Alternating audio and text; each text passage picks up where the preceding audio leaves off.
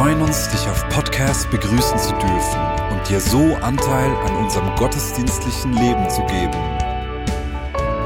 Wir danken dir für jede Form des Mittragens. Mit einer Online-Spende auf der Website kannst du die Vision der Vineyard Bern finanziell unterstützen. Wir wünschen dir viel Inspiration beim Hören der Botschaft und Gottes Segen.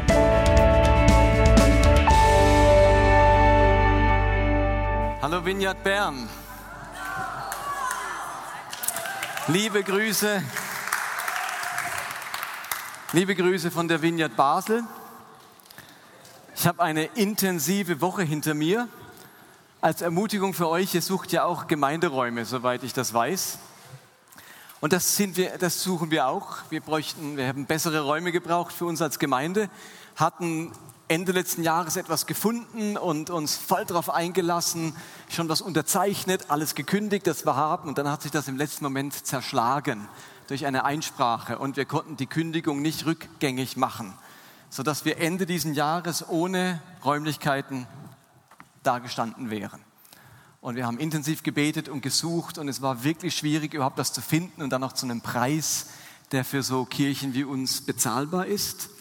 Und jetzt hat sich etwas eine Tür geöffnet und wir konnten, haben super Räumlichkeiten gefunden, zentral in der Stadt, direkt gegenüber vom Badischen Bahnhof, ein ehemaliges Kino, umgebaut von der Syngenta zu Konferenzzentrum, alles ausgestattet, wir müssen so gut wie nichts mehr umbauen, es ist perfekt. Und gestern Vorgestern konnte ich den Vertrag unterzeichnen und das ist wirklich der Hammer. Wir sind also ganz aufgestellt. Soll euch ermutigen, auch wenn es zwischendurch so aussieht, als würde man nichts finden. Gott sitzt am Hebel.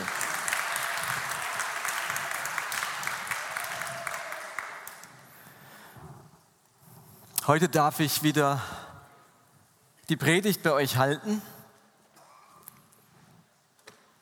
Und ich bin dieses Jahr 37 Jahre unterwegs mit diesem Jesus. Und ich messe die Entwicklung meines Lebens und meines Glaubens nicht daran, wie heilig ich bin oder wie viele Erkenntnisse ich gewonnen habe, sondern ich, ich, messe die Entwicklung meines Lebens und meines Glaubens vor allem daran, wie sich meine Ängste entwickeln in meinem Leben. Nehmen die Ängste in meinem Leben durch meine Reise mit Jesus ab oder nicht? Habe ich nach 37 Jahren mit Jesus noch das gleiche Maß an Ängsten wie damals, bevor ich ihn kannte? Entwickeln sich meine Ängste so wie bei allen anderen Menschen auch? Oder gibt es einen Unterschied? Und da muss ich zwischendurch immer wieder feststellen, dass Ängste auch bei mir ein Thema sind. Wenn dann so ein Feriensonntag ist wie heute und bei uns sitzen plötzlich nur 70 Leute im Gottesdienst, dann gehe ich nach Hause und habe zwischendurch Existenzängste. Wie lange können die mich noch bezahlen? Und dann kontrolliere ich übermäßig oft meinen Kontostand, weil man solche Existenzängste hat. Oder ich habe jetzt fünf Kinder, nochmal zwei Nachzügler. Meine Semea ist ein Jahr alt, die Emuna ist drei und die wacht sehr früh auf, die Emuna so 6.30 Uhr. Und das müsste ich ja eigentlich wissen. Aber wenn meine Semea dann bis 8.30 Uhr noch nicht wach ist oder bis 9 Uhr, wisst ihr, was mir dann passiert? Dann schleiche ich in ihr Zimmer, weil ich Angst habe, dass sie den plötzlichen Kindstod erlitten hat. Und habe dann solche Ängste, wo ich denke, müsste ich das nicht langsam überwunden haben, um einem Gott vertrauen? Oder wenn unsere Gemeinde nicht wächst oder wenn so eine Sache wie mit einem Gemeindezentrum passiert, es zerschlägt sich alles, es sind Gelder verschwendet und ehrenamtliche Zeit, Energie ist verschwendet, dann wird nichts draus und man erlebt nicht Erfolg und Segen dann habe ich so Versagensängste. Ist Gott mit mir? Segnet er mich? Und ich merke, wie meine Fähigkeit, Ängste zu bewältigen, durch meinen Glauben und mein Gottesbild ganz viel aussagt über meine persönliche Glaubensentwicklung. Ich glaube, dass Angst einen engen Zusammenhang hat mit meiner Fähigkeit, der Liebe Gottes und der Fürsorge Gottes zu vertrauen. Ich glaube mehr denn je, dass Angst das Kernproblem der Menschheit ist. Angst ist unser menschliches Kernproblem. Ich gehe sogar so weit zu sagen, dass am Ende hinter jeder Sünde und hinter jedem Bösen irgendwo eine verborgene Angst liegt. Und wie sich nun Angst ins menschliche Dasein eingeschlichen hat und wie Gottes Plan aussieht, uns von dieser Angst zu befreien, das möchte ich euch heute Abend versuchen zu erklären anhand einer ganz großen Geschichte in der Bibel, nämlich dem Schöpfungsbericht. Ich möchte also gern mit euch in den Schöpfungsbericht einsteigen und es dauert ein Weilchen, ihr müsst wirklich mit mir unterwegs sein. Ich tue jetzt wirklich tief hineingraben in diesen Schöpfungsbericht und am Ende landen wir garantiert bei der Angst. Ich verspreche es euch. Also natürlich von der Angstfreiheit hoffe ich, oder aber zumindest beim Thema Angst. Und ich würde gerne mitten einsteigen in den zweiten Schöpfungsbericht Genesis 2 ab Vers 7. Dort wird die Erschaffung des Menschen beschrieben. Dort heißt es, da bildete Gott der Herr den Menschen aus Staub vom Erdboden und hauchte in seine Nase Atem des Lebens. So wurde der Mensch eine lebende Seele. Ich lese es nochmal. Da bildete Gott, der Herr, den Menschen aus Staub vom Erdboden und hauchte in seine Nase Atem des Lebens. So wurde der Mensch eine lebende Seele. Der Text beschreibt uns, dass der Mensch zunächst mal nur reine Materie war, Staub von der Erde. Und jetzt bekommt diese tote Materie von Gott den Atem, den Hauch des Lebens eingehaucht. Und im selben Moment wird der Mensch zu einer lebenden Seele. Was bedeutet das? Was heißt es, lebendig zu sein? Was macht denn unsere Lebendigkeit aus? Was ist denn so das Merkmal unserer Lebendigkeit. Für Seele steht hier das hebräische Wort Nefesh. Hebräisch für Seele Nefesh, im Griechischen heißt Seele Psyche, aber im Hebräischen heißt das Wort Nefesh. Jetzt müsst ihr euch bewusst machen, abstrakte Begriffe sind eine Entwicklung von Sprache. Sprache beginnt nicht mit abstrakten Begriffen. Versteht ihr, wenn man Sprache entwickelt, dann überlegt man sich nicht als erstes, wie könnten wir Seele benennen oder Geist oder Gemütsverfassung? Das sind nicht die Worte, mit denen man anfängt. Man fängt an mit Hammer, Stein, Wasser, Feuer. Ganz dingliche Begriffe. Und man hat lange überlegt, was hinter diesem Begriff Nefesh steckt, Seele. Denn Seele ist natürlich ein, wirklich ein, ein hochentwickeltes Wort. Und man hat erst in den letzten Jahrzehnten herausgefunden, dass das Wort Nefesh ursprünglich etwas ganz anderes bedeutet hat und dann erst zum Begriff Seele sich entwickelt hat. Die ursprüngliche Bedeutung von Nefesh ist eigentlich die Kehle, der Rachen oder der Schlund. Also indem Gott dem Menschen das Leben einhaucht, wird er zu einem lebendigen Rachen, einem lebendigen Schlund. So, jetzt seid ihr schlauer. Hä? Denkt euch, was hat das jetzt für einen Sinn? Stellt euch mal neu geschlüpfte Vögel vor, die aus ihrem Ei geschlüpft sind und da zu fünft im Nest sitzen und die Mutter kommt mit Würmern im Mund oder einer Made im Hals an. Dann seht ihr nur noch drei lebendige Schlünder die strecken ihrer Mama den Rachen, den Schlund entgegen und sagen, füttere mich, wir haben Hunger. In diesem Sinne ist Schlund eigentlich ein Bild für unsere Bedürftigkeit. In dem Moment, wo wir eine lebendige Seele werden, werden wir ein lebendiger Schlund. Wir werden Wesen voller Bedürftigkeit. Der Sitz die Seele ist der Sitz unserer Bedürfnisse, unseres Wollens, unseres Verlangens. Und deswegen könnte man auch übersetzen, nicht der Mensch wird eine lebendige Seele, sondern der Mensch wird zu einem bedürftigen Wesen. Kaum wird der Mensch lebendig, wird er auch schon bedürftig. Also jetzt war ich fünfmal bei der Geburt dabei. Wisst ihr, was das allererste ist, wenn ein Baby geboren ist, was man guckt?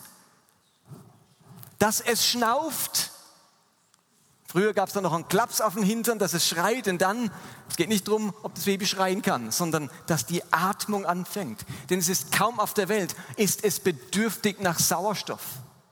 Wenn da nichts passiert, muss man sofort eingreifen. Kann ich sagen, gut, Schnaufen kommt später, wenn es dann in den Kindergarten kommt oder so. Nein, das ist, das sofort ist dieses Bedürfnis da.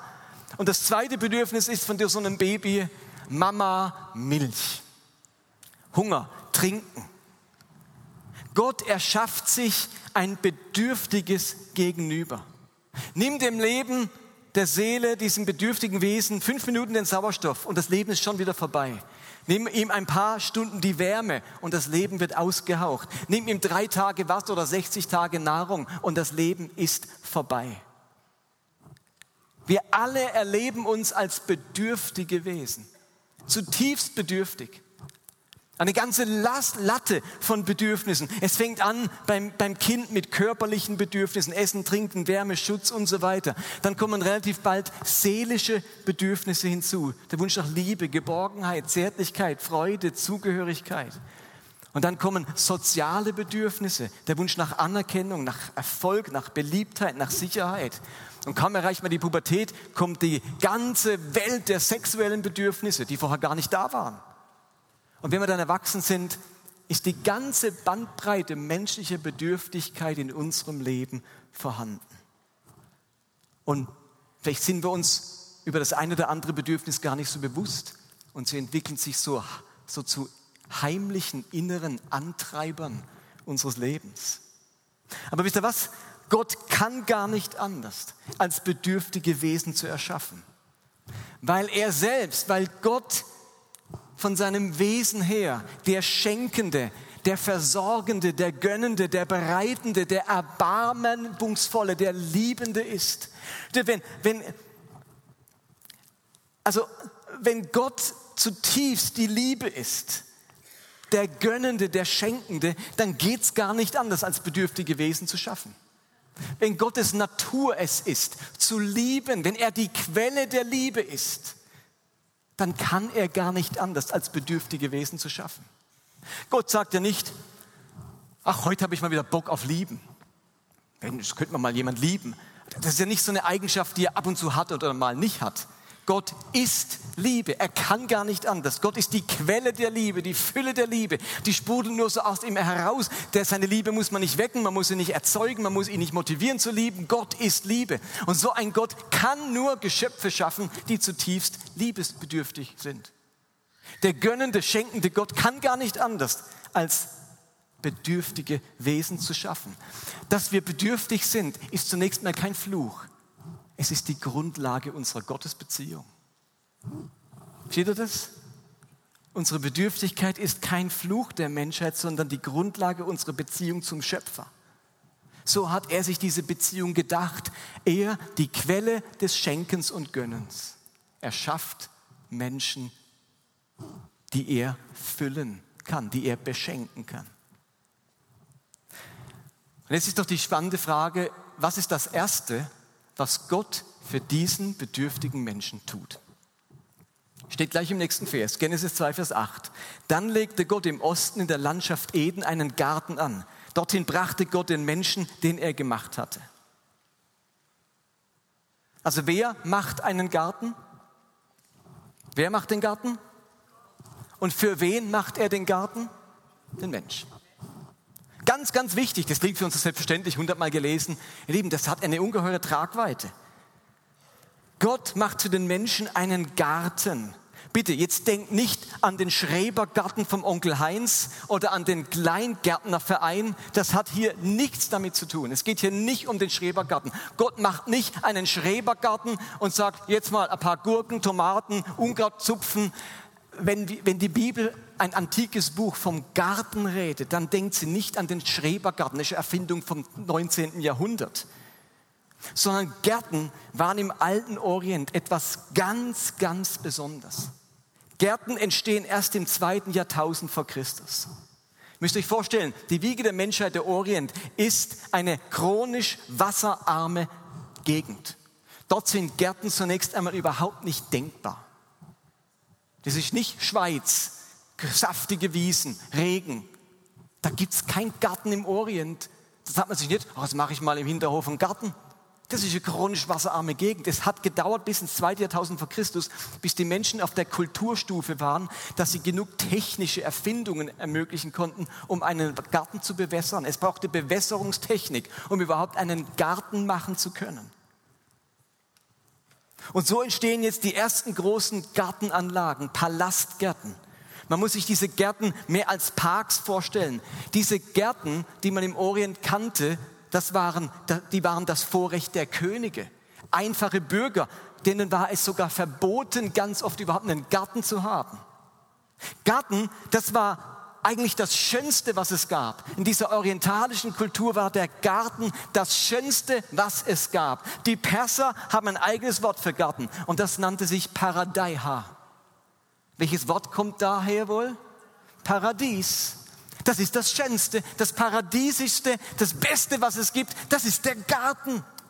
Und Gott nennt den Garten ebenfalls mit einem Wort, nämlich Eden. Und Eden ist ein hebräisches Wort und bedeutet Wonne, Lust, Freude, Paradies. Der Garten ist das Schönste. Wenn man beschreiben will, ich mache das Schönste, was man sich vorstellen kann. Da wird jeder von uns was Eigenes aufschreiben. Die Luxusvilla, die Yacht auf dem Mittelmeer oder die, das Chalet in den Bergen. In der Antike war klar, was man nimmt, wenn man das Schönste, was es gibt, wählen will. Dann nimmt man nicht die Luxusjacht, die gab es gar nicht, sondern nimmt man den Garten.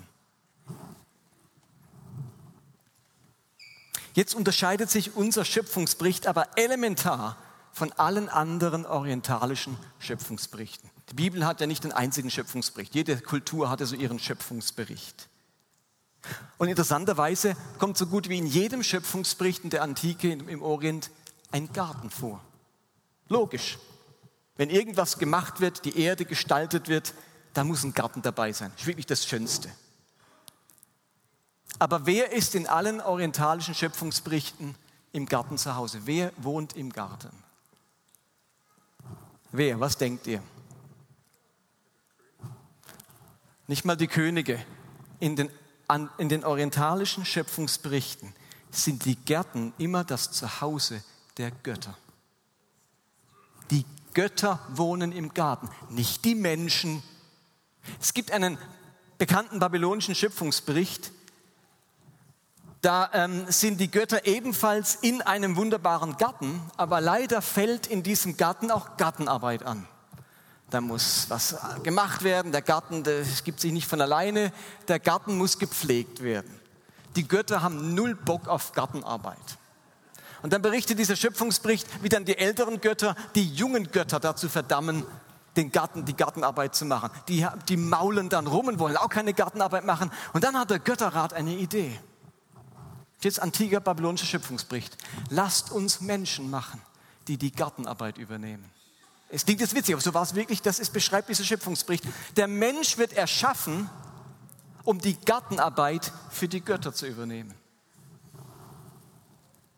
Undenkbar, dass die Götter arbeiten, um für den Menschen einen Garten zu machen. Das ist völlig undenkbar. Der Mensch wird geschaffen, um für die Götter die Gartenarbeit zu erledigen. Und jetzt kommt unser Schöpfungsbericht, ein jüdischer Schöpfungsbericht, der genau das Gegenteil berichtet.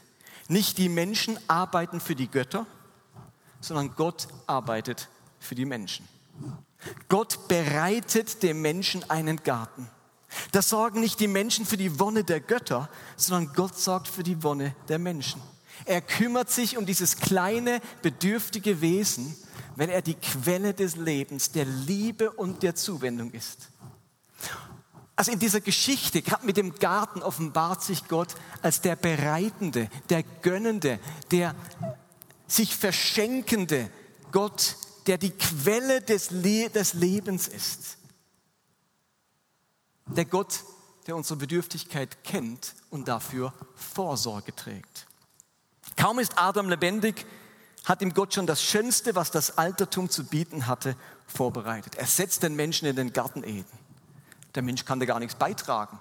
Die haben nicht Abstimmung gemacht, das hätten wir gern. Gott, ein Garten, der ist einfach dort, vorbereitet. Was mir jemand wert ist, zeigt sich daran, was ich für ihn vorbereitet habe.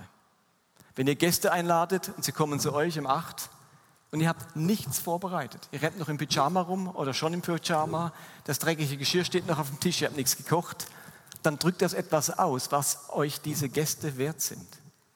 Was ich jemandem bereite, hat ganz viel damit zu tun, was mir, was mir jemand bedeutet. Dieser Gott ist ein bereitender Gott, der sich Mühe gibt, der unser Bestes will. Und dann heißt es ebenfalls in diesem Vers, äh, im nächsten Vers in Genesis 2, und Gott, der Herr, ließ aus dem Erdboden vielerlei Bäume wachsen, begehrenswert anzusehen und gut zur Nahrung.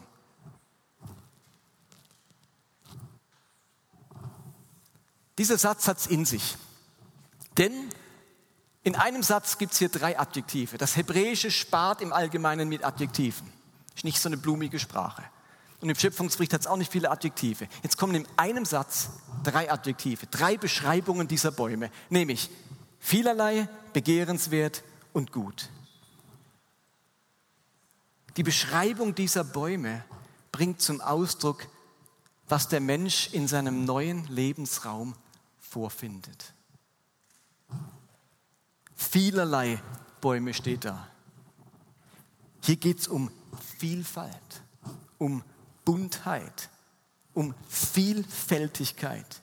Gott liebt die Vielfalt, die Unterschiedlichkeit. Gott liebt den Reichtum, die Großzügigkeit. In diesem Garten gibt es nicht nur eine Art von Bäumen, weil die sich am meisten bewährt haben. Apfelbaum, das langt, der wächst gut, der gedeiht, ist gesund, aber auch nicht noch ein Birnenbaum. Er hätte ja sagen können, Gott, das bewährt sich, nur mal die Leute nicht zu verwöhnen.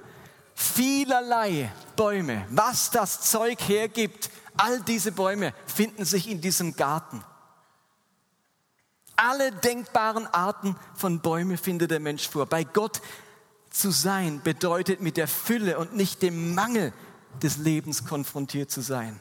Es geht um Reichtum des Lebens, den Erfahrungsreichtum, den Erlebnisreichtum, den Einfallsreichtum, die Kreativität, nicht die Einförmigkeit oder die Einfallslosigkeit und die Uniformität. Bei Gott ist es eben nicht eng, sondern weit. Dort ist wirklich Raum für die Vielfältigkeit des Lebens. Dafür stehen die, diese Bäume, vielerlei Bäume. Und dann heißt es begehrenswerte Bäume. Das hebräische Wort an dieser Stelle bedeutet wörtlich lustvoll, köstlich, anziehend, schön, prachtvoll. Bei Gott ist der Ort, wo es lustvoll zugeht, der Ort der Lebensfreude, wo ich das Leben liebe wo ich es als wunderschön empfinde, leben zu dürfen. Dafür steht dieses Adjektiv, begehrenswerte Bäume. Den Baum sehe ich und denke nicht, oh, habe aber keine Lust zuzubeißen. Das löscht mich nicht ab. Was ich von Gott vorfinde, weckt die Lust, die Lebenslust in uns. Dann heißt es zum Schluss gut, die Bäume sind gut zur Nahrung. Das heißt einerseits, dass sie schmecken, aber noch viel mehr, dass mir diese Nahrung gut tut. Diese Nahrung, diese Bäume, die sind gut für mich, gesund für mich. Bei Gott erlebe ich Gesundheit. Das tut mir gut. Das ist heilsam für mein Leben, gesund für mein Leben. Das schützt mein Leben, das bewahrt mein Leben. Apfel, der Apfel im Haus hält den Doktor draus. Sagt man doch so, oder? Das ist gesund. Also, Gott macht den Menschen und was geschieht danach? Er bereitet ihm einen Lebensraum. Und in diesem Lebensraum erlebt der Mensch die ungeheure Vielfalt und Fülle des Lebens. Und der Mensch, der Mensch erlebt die Freude des Lebens, Lebenslust. Und er erlebt Gesundheit. Dieser Ort tut ihm gut in seinem ganzen Dasein. Und was ist jetzt, das war das Erste, was Gott für den Menschen tut, ein Garten. Was ist das Erste, was Gott was der Mensch von Gott hört. Was ist der erste Satz, der an menschliche Ohren dringt, als Gott ihn anspricht? Der erste Satz steht in Vers 16. Du darfst von allen Bäumen des Gartens essen. Der Mensch hört erst einmal das. In unseren Ohren klingt immer sofort der Satz, aber von dem Baum wird nicht gegessen. In unserem, in unserem Kopf klingt immer schnell zuerst das Verbot, die Einschränkung die Reduzierung. Aber der erste Satz, den wir hören, ist, von allen Bäumen darfst du essen. Das ist erstmal eine Einladung. Greif zu, bediene dich. Es ist alles da. Ich versorge dich. Du findest alles vor, was du brauchst. Also auch hier erlebt der bedürftige Mensch erstmal eine Einladung, die Versorgung und das Gönnen deines Schöpfers. Deine Bedürftigkeit ist unglaublich gut aufgehoben bei diesem Schöpfer. Und jetzt kommt aber ein weiteres interessantes Bild. Jetzt kommt tatsächlich dieser verbotene Baum. Der Text nennt ihn den Baum der Erkenntnis von Gut und Böse. Der Baum der Erkenntnis von Gut und Böse. Jetzt möchte ich euch mal versuchen zu erklären, wofür dieser Baum steht. Für viele fängt jetzt ganz primitives Denken an, als wäre Gott so eine antike, eine antike Gottheit, die sie sagt, jetzt stelle ich den Menschen mal auf die Probe. Jetzt machen wir mal einen Test. Mal gucken, wie der Mensch drauf ist. Ich stelle da einen Apfelbaum hin und dort einen Birnenbaum. Dann sage ich, nein, kannst du essen, aber ja nicht von dem Apfelbaum. Ohne Begründung, ohne dass es irgendwie Sinn macht. So ein blinder Gehorsamstest. Greif ja nicht an den falschen Ort. Und wenn Eva aus Versehen äh, das, das verwechselt und den falschen Baum nimmt, oder dann ist, das ganze Ding ist dann kaputt, futsch alles aus. Ich glaube, dass unser Schöpfungsbericht in einer ganz anderen Liga spielt als so ein primitiver ähm, Test des Gehorsams. Ich glaube, dieser Baum hat eine ganz bestimmte Bedeutung.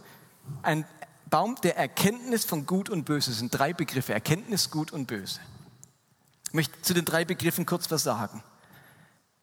Wenn hier Erkennen steht, ein Baum der Erkenntnis, dann geht es hier nicht um analytische oder intellektuelle Erkenntnis.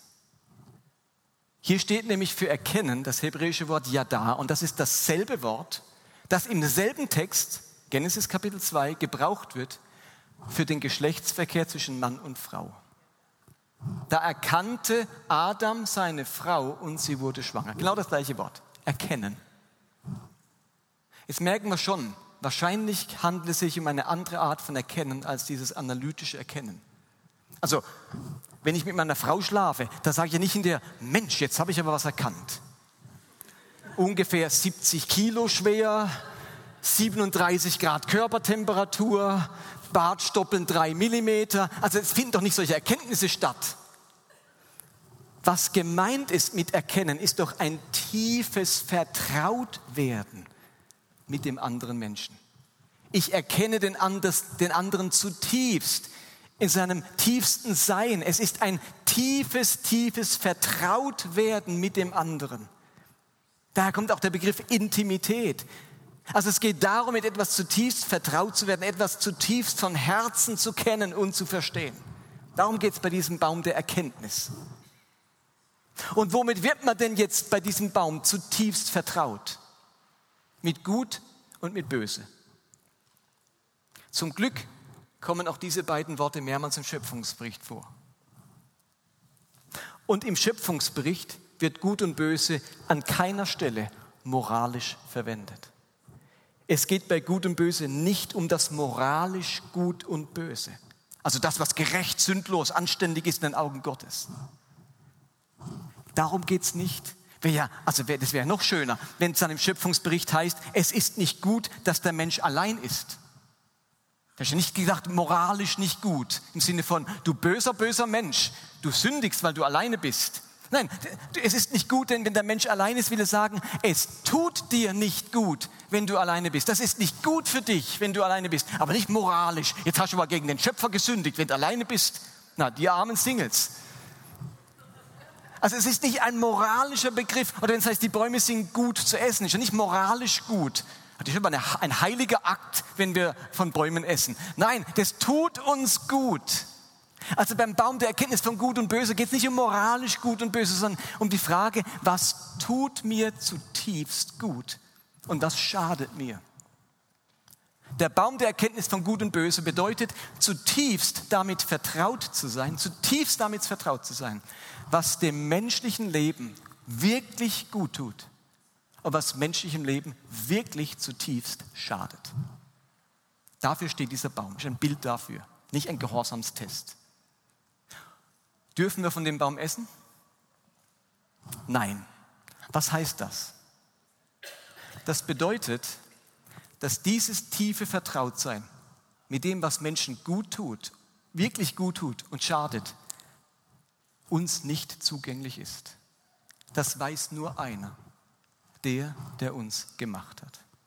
Nur Gott ist damit vertraut, was uns zutiefst gut tut und was uns Menschen zutiefst schadet. Und von diesem Baum darf der Mensch nicht essen. Das steht ihm nicht zu. Darüber kann und soll er nicht verfügen. Denn dieses Wissen, was jedem Menschen wirklich gut tut und was ihm schadet, hat nur Gott. Nur Gott ist damit vertraut. Dieses Wissen ruht in seiner Hand und darum brauche ich die Beziehung zu ihm damit ich Zugang zu diesem Wissen habe. In meiner Beziehung zu Gott finde ich heraus, was mir zutiefst gut tut und schadet, aber nicht, indem ich selbst von diesem Baum esse. Und die folgende Geschichte mit der Schlange im nächsten Kapitel ist ein großartiges Bild dafür, dass Menschen sich die Entscheidung darüber, was ihnen wirklich gut tut und schadet, selbst zutrauen. Raffiniert sagte die Schlange, nein, nein, ihr werdet bestimmt nicht sterben. Aber Gott weiß, sobald ihr davon esst, werden euch die Augen aufgehen. Ihr werdet wie Gott sein und wissen, also zutiefst damit vertraut sein, was euch gut tut und schadet. Dann werdet ihr euer Leben selbst in die Hand nehmen können.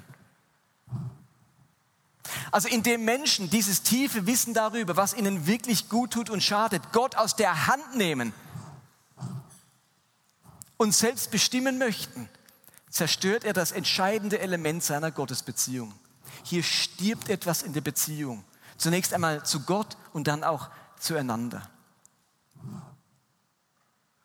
Der Mensch will plötzlich autonom sein, autonomer, selbstgesetzgebend, selbstbestimmt. Wie wenn, Gott zu, wie wenn der Mensch zu Gott sagt, ja, ja, schon gut Gott, aber weißt, was mir wirklich gut tut, was mir wirklich schadet, das weiß wohl ich am besten. Da musst du mir nicht reinreden. Das weiß ich am besten.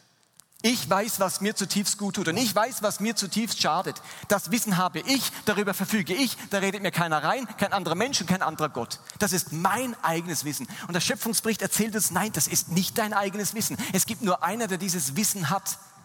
Und er macht es dir nicht verfügbar, weil er die Beziehung zu dir möchte, weil er dein Leben in der Hand halten möchte nicht als der kontrollierende, der reduzierende, der einschränkende Gott. Nein, als der gönnende, der schenkende, der liebende, der erbarmende Gott. Aber er traut uns dieses Wissen nicht zu. Er will es bei sich behalten, weil er die Beziehung zu uns sucht. Und, und schaut doch mal die Welt an. Seitdem die Menschen entschlossen haben, selbst zu wissen, was ihnen am allerbesten tut, ist die Welt im Chaos gelandet. Diese Entscheidung zu wissen, was mir wirklich gut tut und schadet, hat die Welt immer wieder an den Rand des Abgrunds geführt. Hat eine Fehlentscheidung nach der anderen mit sich gebracht. Und diese Fehlentscheidungen, die nimmt die Bibel mit einem bestimmten Wort, nämlich Sünde. Sünde ist nichts anderes wie die dauernde Fehlentscheidung, zu wissen, was mir wirklich gut tut und was mir wirklich schadet. Hamartia, Sünde, Ziel verfehlen. Eigentlich wörtlich, dass wir im Pfeil nicht ins Ziel treffen. Das ist Sünde. Ich dauernd die Fehlentscheidung. Ich dachte, ich weiß, was mir wirklich gut tut. Und es war, ich lag wieder einmal daneben. Und die ganze Welt liegt daneben. Und darum liegt sie nicht nur daneben, darum liegt sie so oft in Schutt und Asche. Das ist die eigentliche Bedeutung des Sündenfalls. Es geht nicht darum, dass die böse, böse Eva ungehorsam war und einen Apfel gegessen hat anstatt einer Birne vom Nachbarbaum. Auf diesem primitiven Niveau bewegt sich unsere Schöpfungserzählung nicht. Es geht um die Anmaßung, besser zu wissen als mein Schöpfer, was menschlichem Leben wirklich hilft und was ihm schadet. Und diese menschliche Autonomie hat jetzt plötzlich von einem Moment auf den anderen Konsequenzen.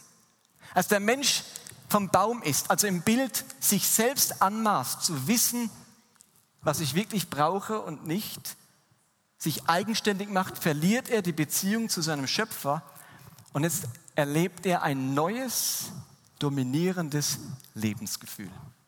Kaum ist die Beziehung zum Schöpfer, zum schenkenden, gönnenden, versorgenden Schöpfer verloren gegangen, dominiert den, Mensch, den Menschen ein neues Lebensgefühl.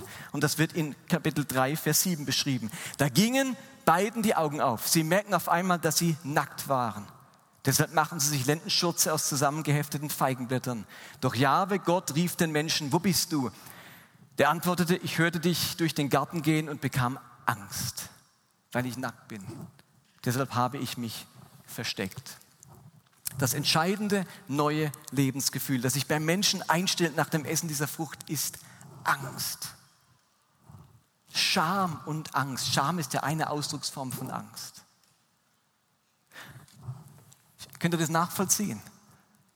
Wenn ein Mensch mit seiner ganzen Bedürftigkeit die Beziehung zu dem verliert, der die Quelle seines Lebens und seiner Bedürfnisse ist, dann bleibt ihm nur noch ein Lebensgefühl, die nackte Angst. Wer sorgt jetzt für mich? Wer stillt meine Bedürfnisse? Stellt euch ein Bild folgendes vor. Ihr habt ein kleines Kind, völlig bedürftig, abhängig von seinen Eltern. Und ihr geht als Mama mit eurem kleinen dreijährigen Mädchen ins Shoppingcenter. Und jetzt verliert das kleine Kind seine Mama im Shoppingcenter. In dem Moment, wo dieses dreijährige Mädchen wahrnimmt, die Mama ist nicht mehr da, was ist sein dominierendes Gefühl? Sicher nicht, oh, jetzt gehe ich in den Spielzeugladen oder jetzt kaufe ich mir ein Eis. In dem Moment, wo dieses kleine Mädchen in seiner ganzen Bedürftigkeit wahrnimmt, dass die Mama nicht mehr da ist, bleibt nur noch ein Gefühl, panische Angst. Wo ist die Mama? Ihr müsst euch so ein bisschen vorstellen, dem Mensch geht die Beziehung zum Schöpfer, zu dem gönnenden, schenkenden Gott verloren. Und jetzt realisiert er, dass er ganz auf sich alleine gestellt ist in diesem Kaufhaus der Welt. Die Geschichte vom Sündenfall will uns erzählen, dass das grundlegende Problem, das Kernproblem der Menschheit die Angst ist. Der Zerbruch der Gottesbeziehung führt in allererster Linie zum tiefen Lebensgefühl der Angst. Und dieses Lebensgefühl begleitet den Menschen seither vom Moment an, an dem er geboren wird. Plötzlich sind wir alleine mit unserer Bedürftigkeit.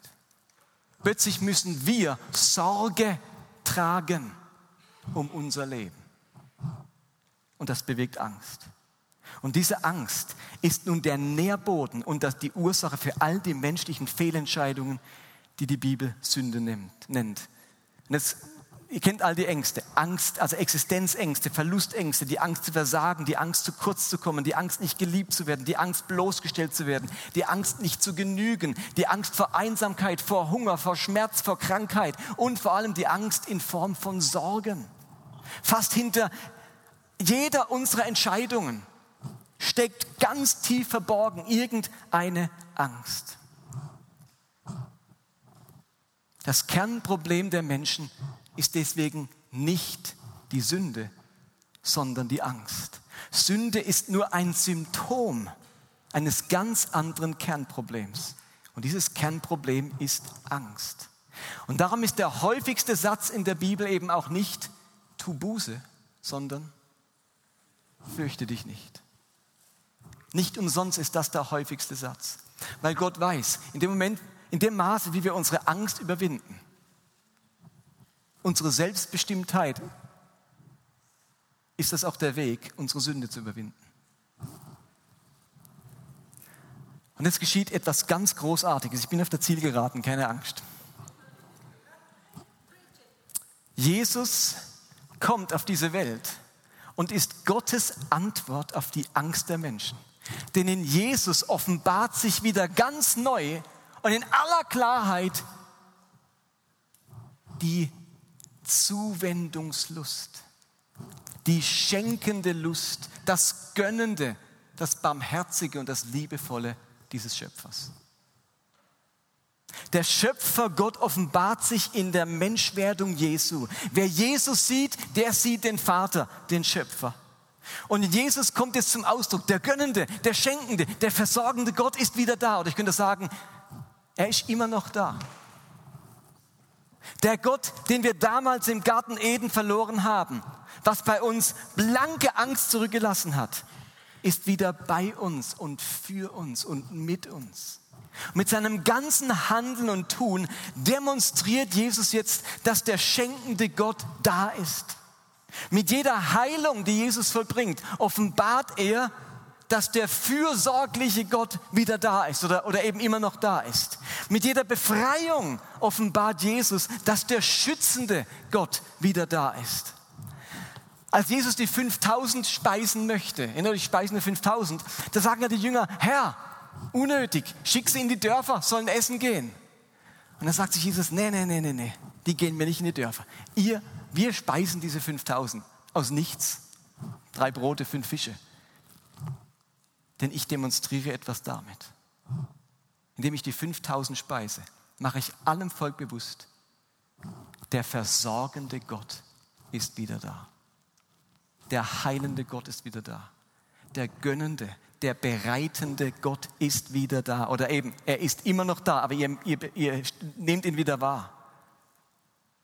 Wenn Jesus den Sturm stillt, dann macht er deutlich, dass der schützende, der Geborgenheit schenkende, der Frieden schaffende Gott wieder da ist. In Jesus offenbart sich erneut die Liebe Gottes zu seiner Schöpfung. Und so kann der Apostel Johannes sagen, 1. Johannes 4, wo die Liebe regiert, hat die Angst keinen Platz. Gottes vollkommene Liebe vertreibt jede Angst. Und damit knüpft das Evangelium direkt am Schöpfungsbericht, an der alten Geschichte an. Die Lösung für unsere Sünde liegt eben nicht im Gesetz, in noch mehr Anweisungen, sondern in der Überwindung der Angst. Wer die Menschen von ihrer Angst befreit, der befreit sie von ihren Fehlentscheidungen und ermöglicht ihnen, ihr Leben zurückzulegen in die Hände Gottes. Deswegen geht es beim Evangelium so sehr ums Thema Vertrauen, Glauben, denn Vertrauen ist das Gegenteil von Angst. Und wer diesen großen Zusammenhang erkennt, der kann mutig, ganz mutig auf Gott zugehen, sich von seiner Liebe erfüllen lassen und die Überwindung seiner tiefen Ängste erleben, weil mein Leben wieder in den Händen dessen ruht, der der gönnende, schenkende, versorgende, bereitende und liebende Gott ist. Amen. Ihr dürft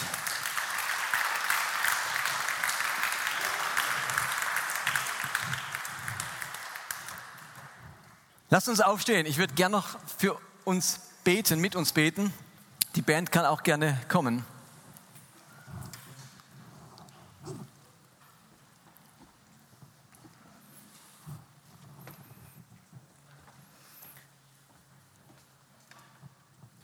Jesus, ich danke dir,